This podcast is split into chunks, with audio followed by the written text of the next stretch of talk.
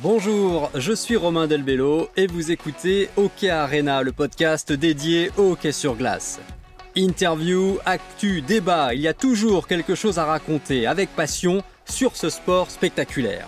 C'est parti, ouverture des portes de l'arena.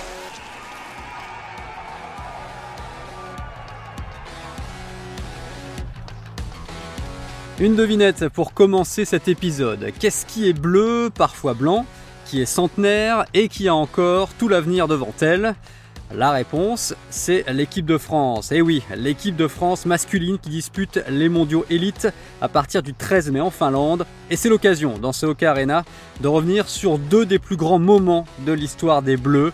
Euh, de victoires incroyables face à la Russie et la Finlande, deux nations majeures du hockey. Et pour ces deux exploits, un point commun, un seul et même gardien, Florian Hardy. Vous savez, parfois on est touché par la grâce. Eh bien, c'est ce qui est arrivé à Florian Hardy en 2013 et 2017 avec cette équipe de France qu'il a connue pendant plus de 10 ans. Et c'est avec lui que nous allons revivre ces moments extraordinaires.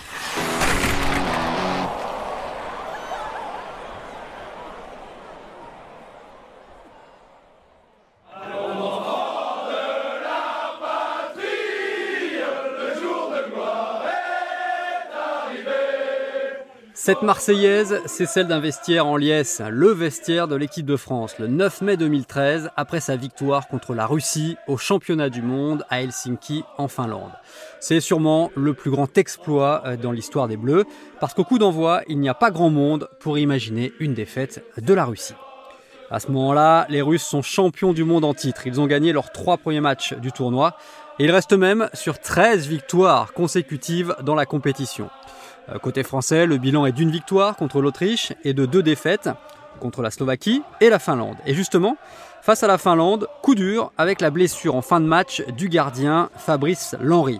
Et puisque Christophe Baluette, titulaire habituel, est au repos en prévision des matchs face aux concurrents directs des Bleus, c'est Florian Hardy, 28 ans, troisième gardien du groupe, qui entre en jeu et finit la rencontre contre la Finlande. Les Bleus s'inclinent seulement 3 à 1. Florian Hardy, même s'il encaisse un but, fait le travail. Et la question que tout le monde se pose, c'est qui va jouer contre la Russie au match suivant, puisque Fabrice Lanry, qui devait jouer, est blessé.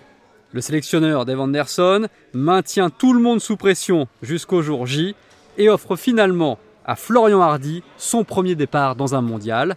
Qui plus est, face au champion en titre, bonjour la pression pour le gardien français avant le match, euh, je t'avoue que euh, pour moi, c'était l'inconnu total. J'étais quand même assez stressé euh, parce que je, à ce moment-là, j'ai jamais joué à un tel niveau et je ne sais pas si je vais en être capable. Donc, c'est vrai tu te poses quand même pas mal de questions et forcément, mes deux grands frères qui étaient Fab Henry et Christophe Huette sont, venus me voir avant le match. On a eu un petit meeting gardien et puis eux sont sont venus avec des mots euh, comme ils savent le faire pour, euh, pour un peu me dire euh, vas-y Flo, c'est ton moment, tu es capable de, de, le faire et ça va bien se passer. J'étais un peu plus serein, ça m'a fait du bien, c'est des paroles qui m'ont fait du bien. Alors il faut dire qu'il y a du beau monde en face côté russe avec les stars Ilya Kovalchuk ou Alexander Radulov. Mais les Bleus font un bon premier tiers-temps. Ils ne concèdent que 6 tirs cadrés, dont un vicieux dans l'angle qui a failli prendre Florian Hardy à contre-pied. Mais ce jour-là, le gardien français sent qu'il se passe un truc, ce petit parfum de confiance qui tient à pas grand-chose. Et le vrai déclic, il arrive à la mi-match. Radulov, qui part seul au but, est accroché par un défenseur français et obtient un penalty. Autant dire qu'avec ce genre de joueur, c'est mal de tête assuré pour le gardien. Radulov prend son élan, il feinte, il se met sur son revers et vise la lucarne de Florian Hardy. Il part euh, pour tirer son penalty. Moi, je me dis, surtout, euh, te jette pas. Te jette pas, sois patient parce que euh, au moins s'il marque et te ridiculise pas sur la fin, à te jeter d'un côté et que lui parte de l'autre côté. Donc, et en plus, sur un arrêt qui est assez esthétique et, moi qui me plaît de la mitaine, de cet arrêt-là, il m'a vraiment euh, euh, permis de me dire bon bah écoute, euh, là c'est ton jour aujourd'hui. Et à partir de là, j'ai plus douté. Mais ce serait mal connaître les Russes de croire que cet échec va les freiner. Au contraire, moins de 20 secondes après ce pénalty arrêté, Perezogin passe derrière la cage des Bleus et en pivot envoie un tir en pleine lucarne 1-0 pour la Russie. Et le risque dans ce cas-là, côté français, c'est de se dire que maintenant que la porte s'est ouverte une fois, le plus dur commence. Pas pour Florian Hardy. Non, non, j'y croyais encore parce que de toute façon, quand j'ai commencé le match, euh, je me suis, à aucun moment, je me suis dit, je vais pas prendre de but dans ce match-là. Donc, euh, je savais que ça allait arriver. Le, but, c'était de, euh, de, repousser l'échéance le plus possible. j'avais tenu, on avait tenu parce qu'il y avait quand même une bande de guerriers devant moi qui se sont arrachés pour m'aider et, eux aussi ont fait un vraiment super match. On prend le but, ça m'attriste pas plus que ça parce que j'étais préparé, si tu veux, et tu peux pas tomber au, fond du sac quand tu prends un but contre la Russie parce que sinon tu finis pas le match en fait. Et toute l'équipe de France d'ailleurs est à l'unisson. Moins de 3 minutes plus tard, Pierre-Édouard Belmar envoie une longue passe à Damien Fleury. À peine entré dans la zone défensive russe, le sniper français lance un tir surpuissant dont il a le secret. Le gardien est surpris, un partout. Et ça n'est pas fini. Quelques minutes avant la pause, Antoine Roussel va gratter un palais près de la rambarde. Il repique vers le but et il trompe entre les jambes Kochechkin, le gardien russe. 2 à 1 pour les Bleus, c'est déjà hallucinant, mais les signes positifs sont là. Parce que entre les deux buts français, par exemple, un palais anodin est passé entre les jambes de Florian Hardy avant de s'écraser sur le poteau. Les Bleus sont sauvés. Reste à tenir maintenant le dernier tiers-temps, mais il y a un problème pour le gardien français. On commence le troisième tiers, physiquement je suis cramé il y a 2-1, je sais que euh, la Russie va pousser tout le tiers.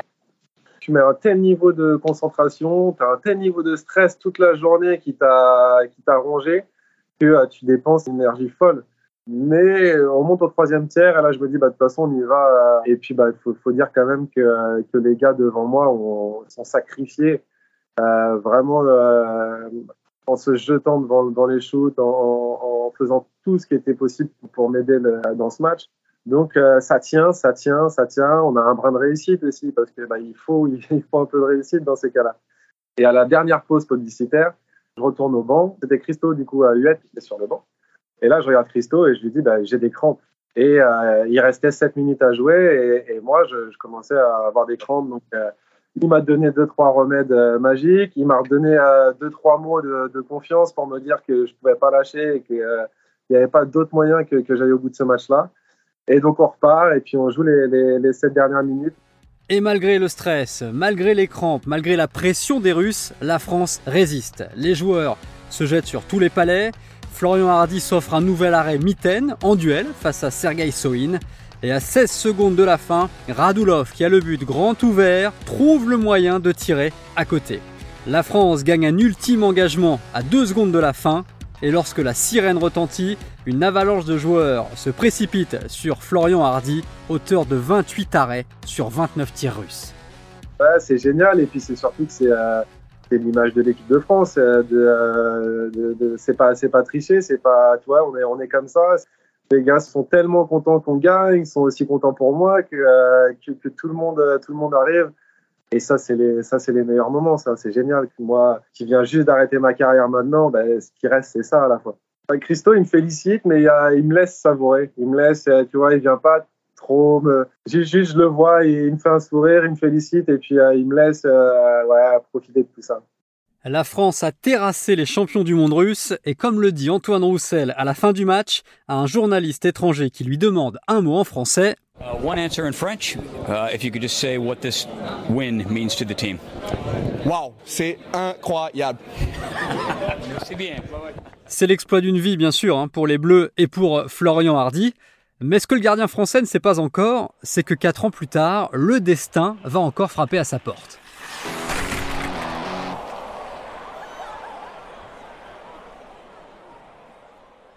Autre salle, autre ambiance. Nous sommes à Paris maintenant, en 2017, pour les championnats du monde en France. C'est la fête du hockey français. Et pour leur deuxième match de la compétition, les Bleus vont affronter la Finlande, vice-championne du monde en titre, dans l'enceinte de Bercy, l'accord Hotel Arena, devant plus de 11 000 personnes.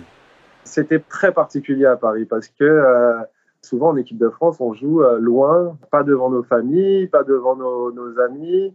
Et là, à Paris, euh, ce match-là, je le sais avant que, en plus, cette fois-ci, c'était prévu que je joue. Et ma famille est là, euh, mes amis sont là. Euh, donc, c'est une pression qui n'est pas la même ben, parce que tu as une patinoire pleine, mais pleine de gens que tu connais. et, euh, et tu veux pas les décevoir. J'avais plus à perdre. Euh, c'est certain, c'était une pression qui était, qui était différente, mais qui était quand même euh, forte. Ah, c'est le 7 mai 2017 et c'est un jour particulier parce que la France vote et elle envoie ce jour-là à l'Elysée Emmanuel Macron pour son premier mandat. Florian Hardy, lui, est élu titulaire dans les buts, ce qui permet de préserver Christo Baluette pour les matchs suivants. La France, la veille, s'est inclinée de justesse face à la Norvège et son magicien Stéphane Dacosta est malade. Il est forfait pour affronter la Finlande. Et pourtant, les Bleus sont en confiance. La preuve avec Pierre-Édouard Belmar qui ouvre la marque en récupérant un palais qui traîne devant la cage, mais tout cela au terme d'une action collective bien menée. 1-0 pour la France, c'est déjà très fort. En fin de première période, la Finlande de Sébastien Ao, de Valtteri Filppula quand même, est en double supériorité numérique. Hardy repousse une déviation de Piorala, puis dévie de l'épaule à bout portant un tir de Mikko Rantanen sur la barre transversale. C'est beau, mais ça n'est rien en fait par rapport au chef-d'œuvre que le gardien français nous prépare à 20 secondes de la pause. Les Finlandais poussent, un tir du revers par Raglas, Florian Hardy étend la jambe, le repousse du bout du patin vers Oscar Ozala qui reprend instantanément dans la cage vide. Le Finlandais lève les bras, but. Vraiment? Et non. Parce que Florian Hardy a plongé et il a repoussé avec sa crosse le palais. Ozala s'est littéralement fait voler son but. D'ailleurs, l'arrêt est tellement surréaliste que la Finlande demande l'assistance vidéo.